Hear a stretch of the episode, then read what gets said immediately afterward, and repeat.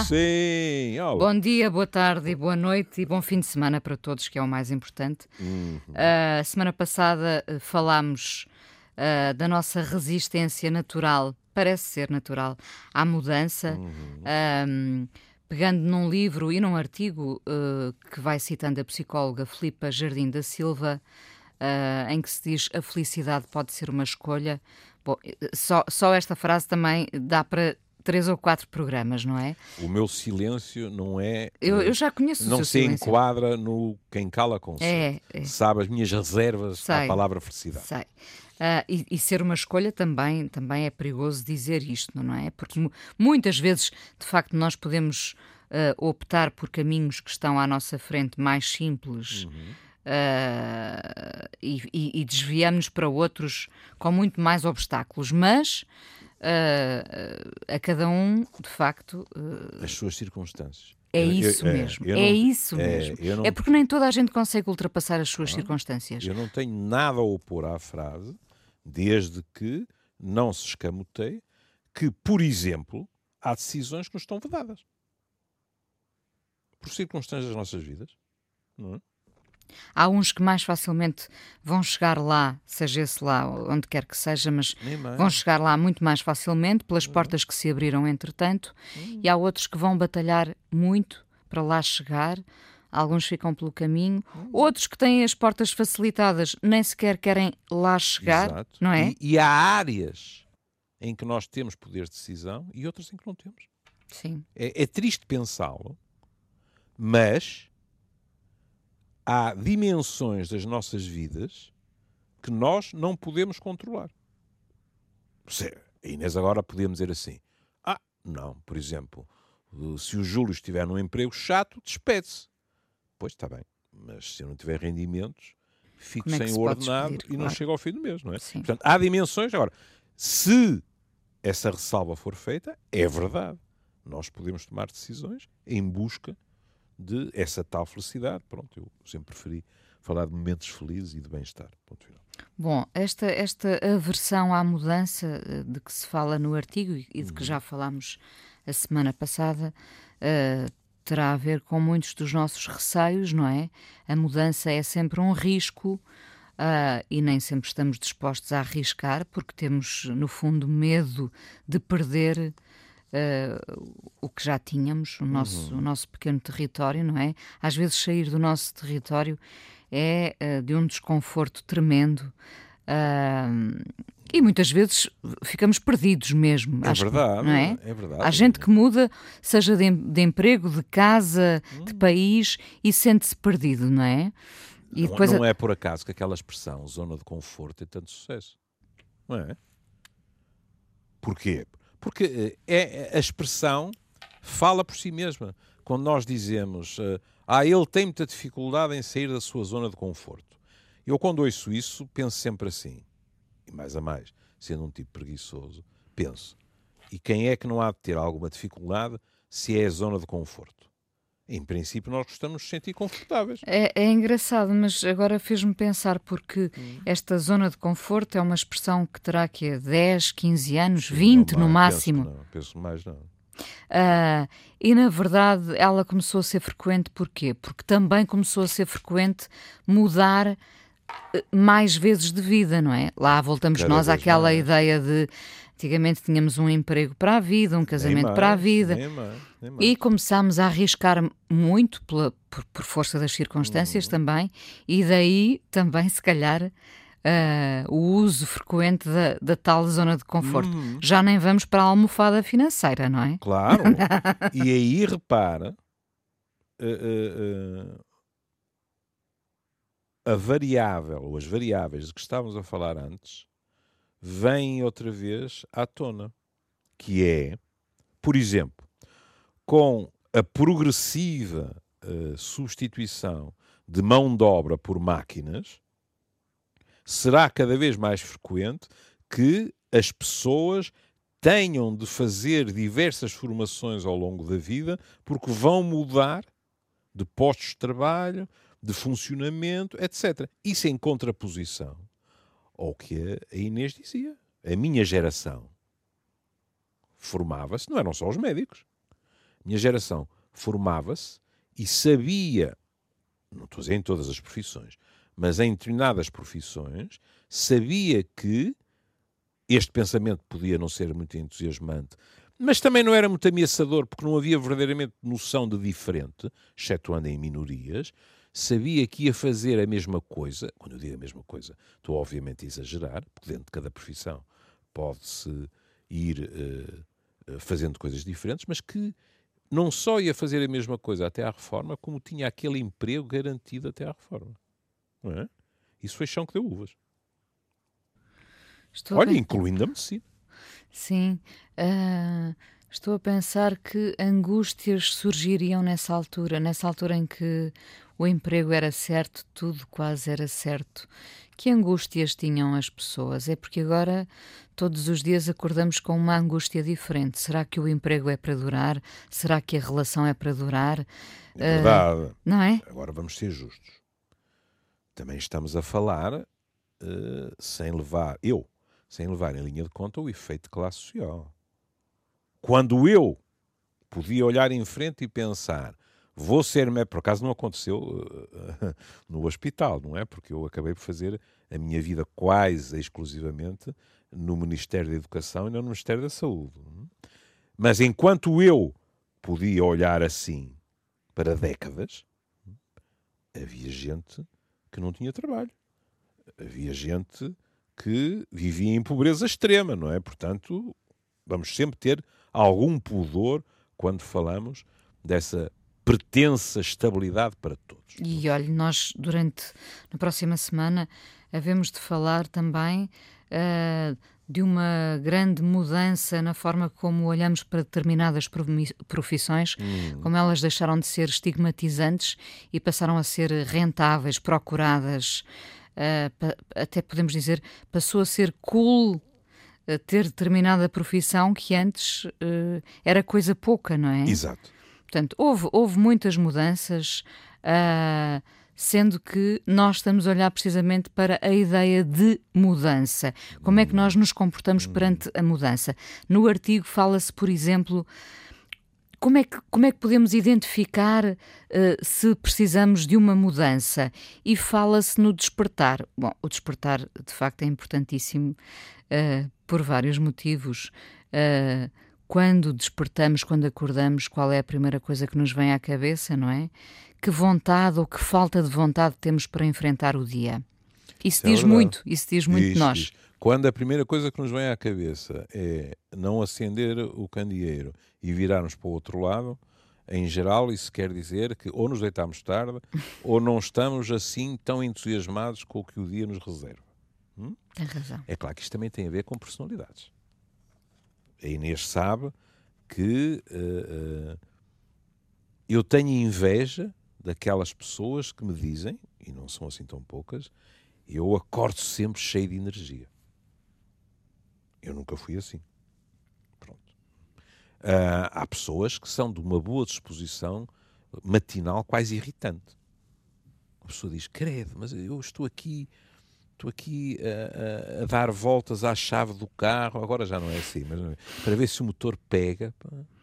E, e, meu Deus, quer dizer, há, há uma pessoa pela casa que está a cantarolar, já está a fazer o pequeno almoço, etc é, por contraste. Isso pessoa... não é só nos filmes. Não, não, não é não, só não, nos filmes, não. Uma pessoa sente-se uma lesma autenticamente, mas pronto. Uns são feitos de uma maneira, outros são feitos de outra maneira. Mas, finalmente, porque eu esqueci-me com, com muita frequência, eu trouxe, e vou já dizer o, o nome do livro para depois não ficar em falta. O autor é Daniel Kahneman. E o livro chama-se Sistema 1, Sistema 2 as duas velocidades do pensamento. De que falou a semana passada, não é? Exatamente. E agora repare, porque é a tal questão de o nosso cérebro ser preguiçoso. Se o nosso cérebro é preguiçoso, isso significa que é preciso um esforço adicional para as mudanças. Porque há uma espécie de inércia, de resistência passiva, que, segundo o autor, e eu adorei o livro, que, segundo o autor, nos é intrínseca. Bom, e ele diz, e disto já falámos, o sistema 1 é um sistema reflexo, rápido, mas não pensado, não meditado. Não é? Enquanto o sistema 2, se quiser, analisa a realidade e faz sinais de trânsito ao sistema 1. É a razão? Se quiser. Hum. É a razão no sentido de análise, digamos assim, e, sobretudo, no sentido de não ser eh, partidário de reações sur le champ, como diziam os franceses, ou dizem. Ou seja, imediatas, reflexas, não meditadas. Então não é, não é uma questão emoção versus razão? Não. A, emoção, desde logo, raras o, vezes o é nosso, pensada. O nosso Damásio, felizmente, Deus o abençoou, não é? Eh, já ajudou a estilhaçar essa chaveta. É? Mas estou completamente de acordo, dizendo a Inês, sobre certos aspectos, esse sistema 1 tão rápido que quase explode numa resposta, é muito mais emocional que o outro. É epidérmico, diz, não é? Exatamente. São reações epidérmicas, digamos assim. Ora bem, o que é que acontece? Ele diz assim: temos que admitir que, em geral, há uma lei do menor esforço que se aplica em nós, seja o esforço que tipo for, cognitivo ou físico. Eu, quando li o físico, fiquei muito mais aliviado. Pensei, isto era só com os neurônios? Não, não, não. É com as perninhas também. E depois, o homem realmente dá-nos. Olha, veja a questão do físico. Isto são coisas que nós praticamente usamos só o sistema 1 e dizemos isto é tão verdade. Veja, ele diz assim: suponhamos que nós vamos dar um passeio pelo campo. Hum? Devo dizer-lhe, e digo com enorme orgulho, que numa pequena aberta neste tempo portuense, eu recomecei os meus passeios à beira-rio. Hum? Isso quer Olha, dizer que não está sempre a chover torrencialmente não, não, não e um nevoeiro cerrado. Não, não esteve a semana não. toda, não esteve. Mas depois a coisa lá piorou outra vez. Mas enfim, ele diz assim: suponhamos que esta pessoa vai a andar hum? e vai andar devagar. Se quiser, vai a passear. É evidente que isto é uma atividade que pode ser completamente entregue no regaço do sistema 1 sem problemas. Partindo nós do princípio que o sistema 1 é capaz de não atravessar fora da passadeira com carros eh, a vir de um lado e do outro, não é? Agora, veja, ele diz assim: basta que nós aceleremos o ritmo da passada para modificar completamente a experiência. Porque quando passamos para um passo mais rápido, isto implica, eu vou empregar o adjetivo que ele escreve, uma deterioração brutal da minha capacidade de pensar de um modo coerente. E à primeira ouvidela, nós dizemos, ó oh, Messa, e porquê? E ele diz, é quando nós aceleramos, a nossa atenção cada vez é mais obrigada a debruçar-se sobre a experiência da marcha, a manutenção de um ritmo mais uh, acelerado hum? e a atenção a tudo aquilo que pode acontecer quando se vai muito mais depressa. Hum? E ele diz, a um ritmo de 7 km, em 7, 1 km em cada 7 minutos, nós praticamente estamos concentrados no esforço físico e na atenção que implica aquilo que estamos a fazer. A velocidade condiciona a observação e logo uh, a, a, a, atenção, não é? Exatamente. Ora, isto significa que além do esforço físico, que era o único necessário àquele passeio quase sonhador, etc., agora vem juntar-se um esforço psicológico. O que significa isto é um dos primeiros exemplos que ele dá, que esta pessoa está psicologicamente, e isso é uma evidência, menos disponível para outro tipo de pensamento, para outro tipo de preocupações. Porquê? Porque aquele que era completamente automático, agora está a consumir-lhe energia que não estava a consumir antes. E isto é do mais prosaico que se pode ir buscar. Quando se vai avançando, ele vai buscar coisas, porque nós temos muita ilusão que o difícil é decidirmos a decidir. Depois, e é, e é, é, Pronto. É? daí precisarmos das resoluções de ano novo para nos empurrarmos para Exato. qualquer coisa que temos vindo a adiar, não é? E que continuaremos a adiar ao longo do ano. Mas ali naquele fim início há ali uma esperançazinha de que qualquer coisa mude. Sim, sim, sim, sim. Eu, eu até tenho medo de dizer isto. Eu continuo continuo a portar-me bem em termos de abrandar.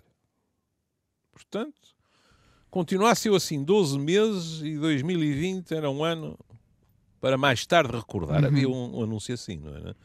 Já não sei o que era, mas era Kodak, para mais tarde. talvez, para mais tarde ah, recordar. tem toda a razão. Ai, meu Deus. Que inveja dessa cabeça fresquinha. Não é fresquinha, não é? mas é? de repente lembrei-me. Acho, tá que era, acho que era okay. Kodak. Ora bem, ele vai dar exemplos deste género. Por exemplo, e isto também, também uh, vai uh, ligar-se a um programa durante a semana. A repetição frequente é um modo fiável de levar as pessoas a aceitar mentiras. Porque não é fácil, veja que coisa curiosa, não é fácil distinguir a familiaridade da verdade. O que é que dizia Goebbels? E muitos depois dele não o disseram, mas pensaram e fizeram. Uma mentira repetida. repetida mil vezes é uma verdade. Aliás, em termos, porque eu não acredito que aquilo tenha sido, tenha sido, uh, uh, olha, se quiser, não acredito que aquilo tenha sido sistema 1.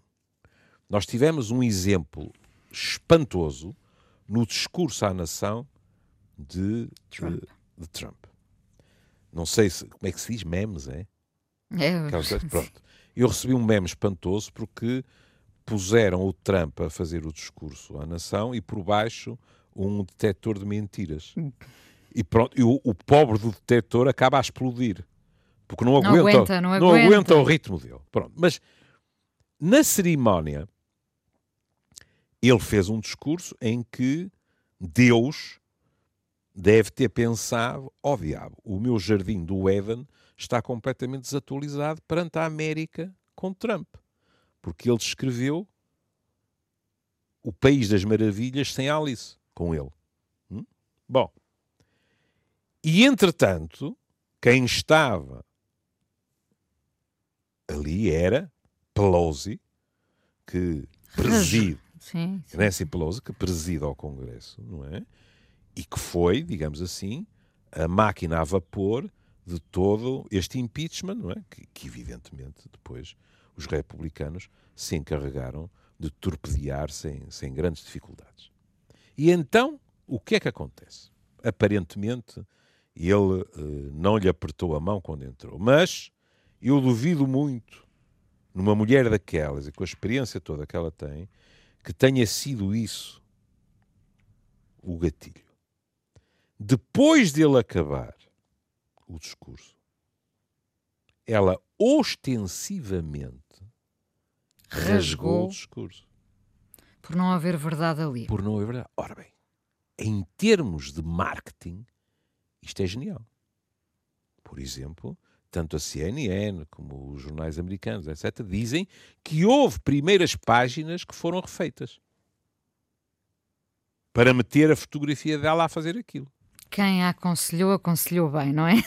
Com a experiência que ela tem, se calhar não foi preciso ninguém aconselhar, não, não é? Não. Porque simbolicamente o que ela está a dizer, se calhar eh, em, em inglês certas coisas podem passar, não é? Ela está a dizer this is bullshit. Este tipo não fez outra coisa senão mentir.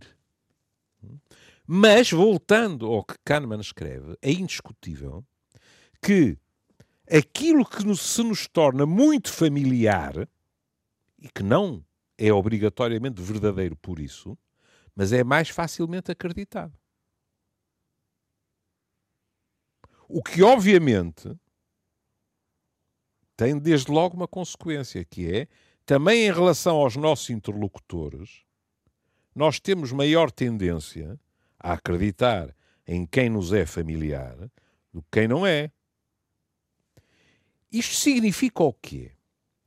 Que muitas das decisões que nós tomamos são influenciadas, para lá do nosso próprio esforço, hum, mas são influenciadas por variáveis de que nós não nos apercebemos. E eu estou completamente à vontade para falar disto, porque, sendo eu psiquiatra e, sobretudo, tendo eu sido psicanalizado, as pessoas podem pensar assim: pronto, lá vem mais 15 minutos de discurso sobre o inconsciente e Freud. Não, não, não, não, não, não, não, não. Este livro não é sobre esse aspecto, ou se quiser, não é sobre esse tipo de inconsciente que se debruça. Por exemplo, veja isto. Quando nós, sei lá, numa apresentação, utilizamos cores, ele diz, nós seremos mais facilmente acreditados se o texto estiver impresso em azul ou vermelho vivo do que em cores mais neutras, como o verde, o amarelo e o azul pálido. Tudo isto foi experimentado. Isso, isso é, é, tão fascinante quanto assustador, não é? Pois é, pois é, pois é, pois é. Porque por aí se vê como facilmente somos manipuláveis, não é? Uhum. Olha, ele escreve a negrito, é assim que se diz, não é? Aquela... É negrito, sim, negrito, ou é? a bold, ou assim. Bold, exatamente. A frase é assim: Adolfo Hitler nasceu em 1892. E depois, por baixo, sem ser a bold, Adolfo Hitler nasceu em 1887. E ele diz: As duas são falsas. Hitler nasceu em 1889, mas as experiências mostraram que a primeira é muito mais suscetível de ser acreditada. Mais pela, pela, pela força gráfica. Exatamente. Depois, opa, isto, por exemplo, para quem escreve artigos científicos, isto é uma delícia, pronto. Se vocês citarem uma fonte, tratem de arranjar uma fonte que tenha um nome fácil de ler ou articular. E então, fizeram uma experiência em que uh, há dois relatórios. Um que é escrito por uh, uma empresa ou uma agência, deixa ver, uh, por um relatório. ah, não, era o próprio nome dos relatórios. Um dos relatórios chamava-se Artan, que é fácil de dizer. O outro é T-A-A-H, outro H-U-T. Taut. Hum? Sim. O primeiro foi muito mais acreditado pelas pessoas do que o segundo. Pela facilidade com que era Nem citado. mais. E ele diz: não se esqueçam que o sistema 2 está mais ou menos adormecido. E, portanto, as pessoas que vos estão a responder estão, mais uma vez, na lei do menor esforço. Qual é o menor esforço? É o relatório cujo título ou origem é muito mais fácil de ler e até dizer em voz alta. Ora bem, isto estamos em questões até gráficas, digamos. Eles até, eles até têm experiências com o tipo de papel, Inês. Mas podemos ir para outras questões mais complicadas. Por exemplo, eles demonstraram que o bom humor, a, a intuição, a criatividade uh, e a credulidade formam uma espécie de, de conjunto que, em geral, uh, vai lançar mão, sobretudo, do sistema 1. Por outro lado, a tristeza, a vigilância, a desconfiança, a abordagem analítica também estão agrupados. Isto é muito curioso. Hum. porque leva-nos a pensar que a tristeza, sob certos aspectos, pode uh, ser mais cuidadosa do que a euforia. O que também não é uma, uma surpresa. Hum, é? a, a, tristeza é mais vigilante. Eu, Nem mais. Pois, claro. E, portanto, o que ele diz assim é: um humor que esteja em alta faz com que o controle do sistema 2 seja menor.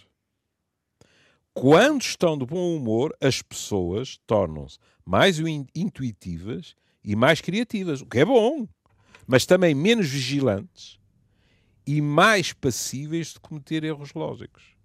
E aqui vai-me desculpar, porque isto é extremamente prosaico, mas eu imediatamente me lembrei da frase que ouvi de muita gente ao longo de 40 anos e não só de consultório, que é assim.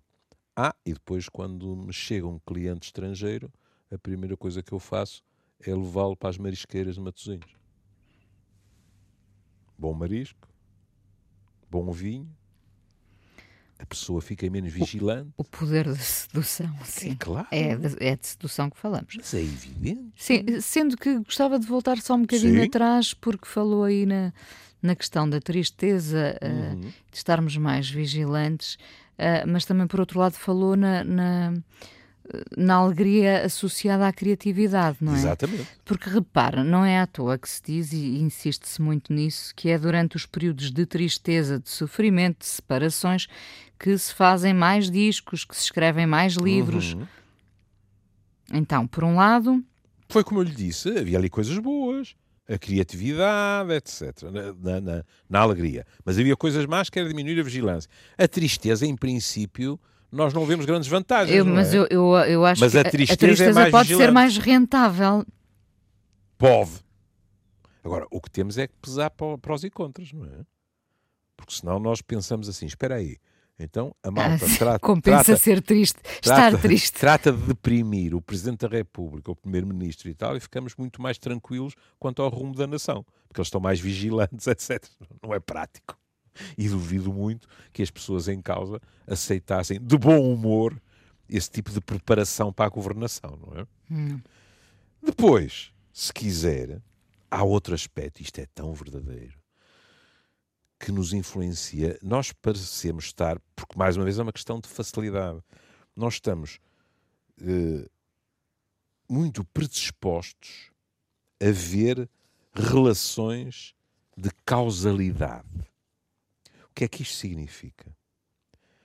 Um, nós temos tendência a, quando dois acontecimentos uh, uh, se dão muito perto um do outro, temos tendência a ligá-los e ir até um bocadinho mais longe e decretar que o segundo foi provocado pelo primeiro.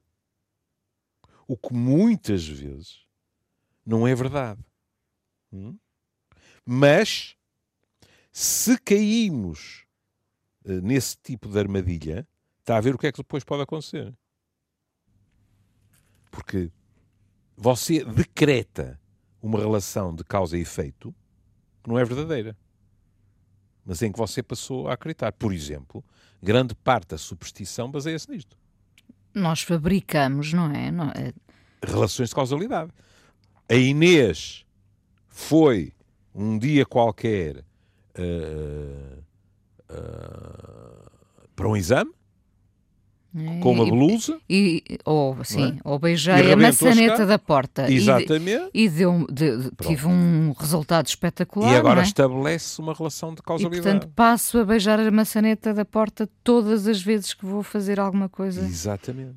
Exatamente é? ou seja e, e, e, só para terminar este, este naco de, de exemplos e para, para não estarmos uh, permanentemente em citação, isto é bonito. Que é aquilo que é chamado efeito de halo. E então, o que é que isto uh, significa?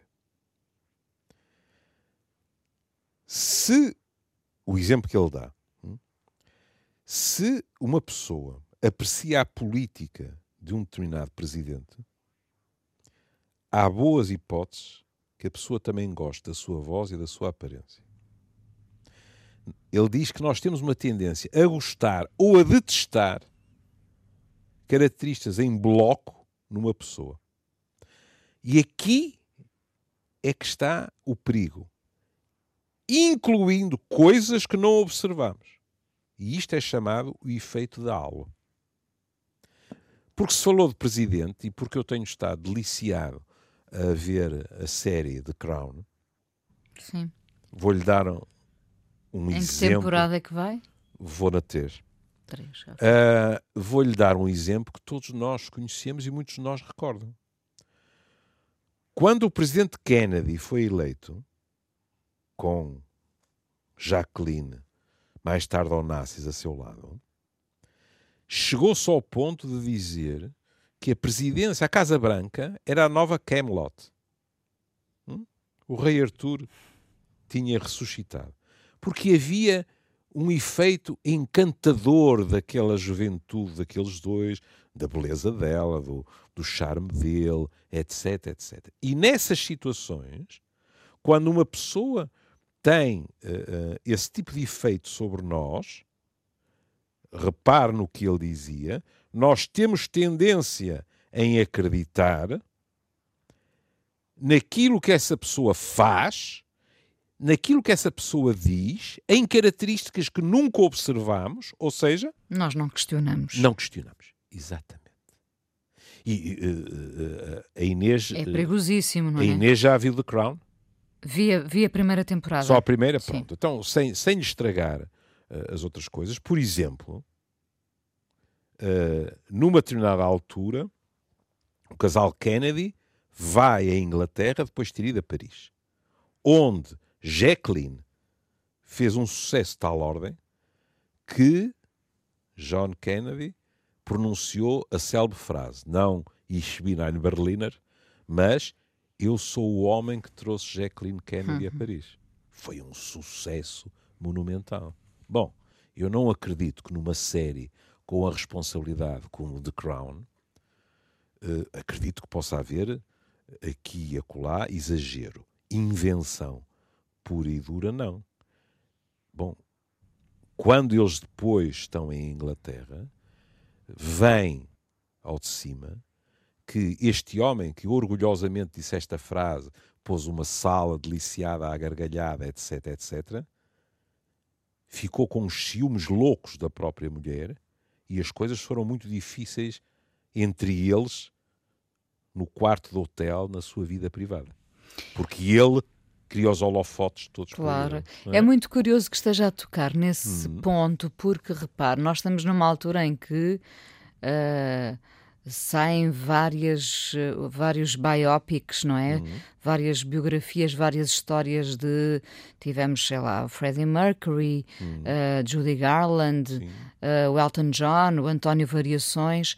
Nós somos levados a acreditar que ah, aquela, aquela figura foi realmente o homem ou a mulher que fez história, quando Uhum. muitas vezes há fantasia ali há mistura, não é? E pior, vezes- e pior, ficamos com a cara do ator, o, o verdadeiro deixa de ter um rosto para ser o ator a assumir a personalidade e o rosto do verdadeiro, não é? E depois ficamos ou muito admirados ou incrédulos, e até nos podemos recusar a acreditar em vertentes mais obscuras. Ó Inês, a primeira vez que eu li que Kennedy tinha sido eleito com a ajuda da máfia foi uma desilusão para mim. Com a idade que eu tinha, quer dizer, tam- estamos a falar de um garoto de 11, 12 anos, não é? Eu fui muito sensível. Aquilo realmente era, era, era uma aparência, é verdade, porque era a única coisa que eu via, não é?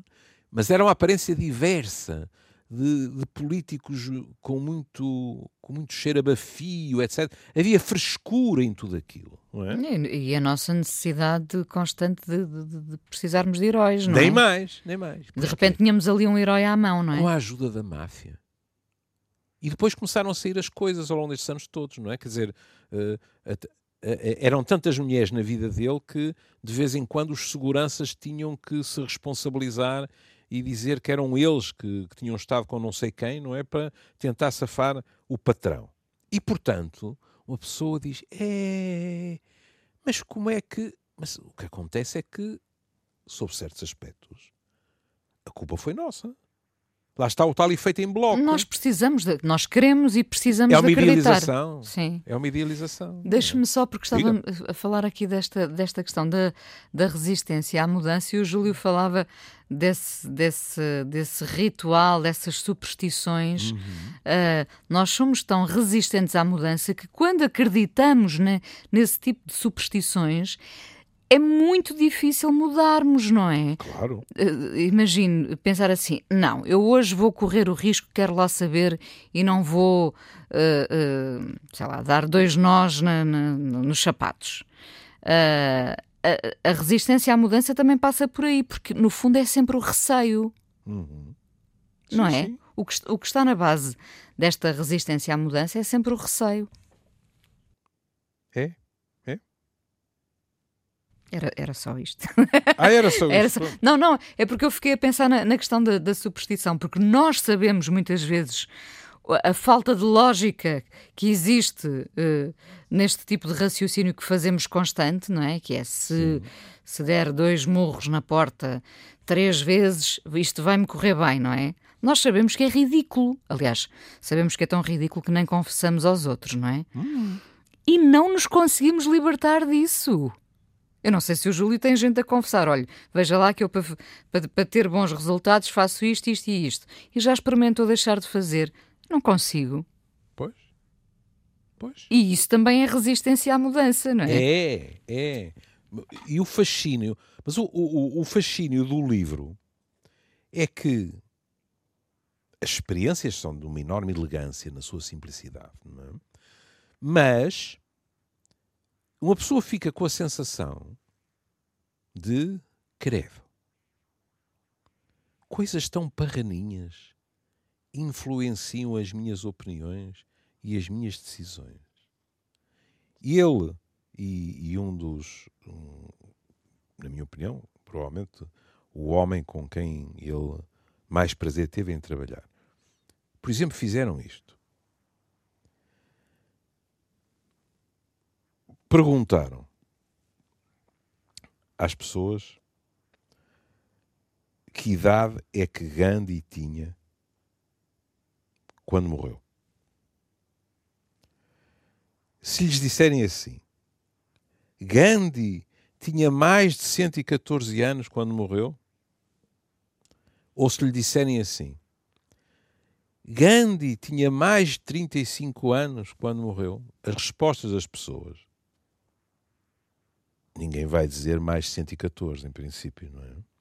Mas o simples facto de Inês ter dito tinha mais de 114 faz com que, em média, as respostas sejam mais elevadas, em termos de idade, do que quem ouviu 35. Mais, se nós estamos a refletir no que devemos pagar por uma casa, somos influenciados pelo preço do anúncio a mesma casa parece-nos ter mais valor quando tem um preço mais elevado do que quando está anunciado um preço mais baixo. Mesmo se nós tivermos decidido resistir à influência do que pedem. Chamam-se a isto o efeito de âncora. Ou seja, mesmo quando nós dizemos não vou ser influenciado, fica qualquer coisa dentro de nós, neste caso daqueles números, e a Inês anda a calcorrear Lisboa, menina e moça, para comprar uma casa. E vê uma casa que lhe agrada. E pedem-lhe pela casa, suponhamos, 200 mil euros. E... Isso já não existe. Pronto, claro. 500 mil euros. Pronto. Isso existe. Isso existe. E pedem-lhe pela casa 200 mil euros. E o que eles estão a dizer é que, mesmo que a Inês tenha saído de casa e tenha dito assim, seja qual for o número que esteja no anúncio, ou seja qual for o número que o senhor ou a senhora da imobiliária me disser, eu não vou ser influenciada por isso, naquilo que eu acho que é o valor daquela casa, e eu arrisco-me a dizer, penso que também podemos uh, dizê-lo, e naquilo que eu acho que posso gastar. O que eles dizem é, não é verdade. Fica sempre qualquer coisa lá dentro, e porque lhe dizem 500 mil, uh, a Inês tem tendência a dizer assim, realmente, não tenho, não, não tenho os 500 mil. Não vou comprar, mas é mais provável que a Inês diga se calhar 500 mil não, mas 450 mil vale. É, por, por 200 mil tinha algum defeito. Exato, é, é como a, a história dos solteiros, não é? Com esta idade, é. se está solteiro é porque tem algum defeito. É, e agora íamos por aqui fora falar de como também uma certa ideia que fazemos passar da nossa felicidade é extremamente sedutora e apelativa hum. e quando estamos tristes hum. e meios deprimidos também se afasta meio mundo, não é? Mas pronto, agora não temos tempo, talvez no próximo programa tá seja interessante falar disto, até porque, como repare, queira esta sociedade vi, vive para o exterior e sempre a passar a tal imagem de felicidade a, to, a toda a hora, não é? E não é por acaso que, e penso até que, uh, que, a, que a iniciativa foi da Inês, nós há não tanto tempo como isso, que é uma frase desonesta da minha parte, não faço ideia nenhuma, não interessa, uh, uh, fizemos um, um, um programa sobre o problema da autoestima nas redes sociais porque as pessoas têm tendência a postar as coisas muito boas que lhe acontecem e as outras que veem partem do princípio que só acontecem coisas boas aos outros, enquanto nas suas próprias vidas isso não se passa. E isso faz baixar a sua autoestima. Júlio, vamos ouvir Changes outra vez. Outra uhum. vez quer dizer, atenção, a semana passada ouvimos Changes, um original dos Black Sabbath, uhum. na versão do Charles Bradley. Exatamente. Agora vamos ouvir outras Changes com o David Bowie. É isso. Um beijinho. Um beijinho. E cá estaremos amanhã. Como do costume. Como do costume. Aí não há changes. Um beijinho, beijinho e até amanhã. Até amanhã.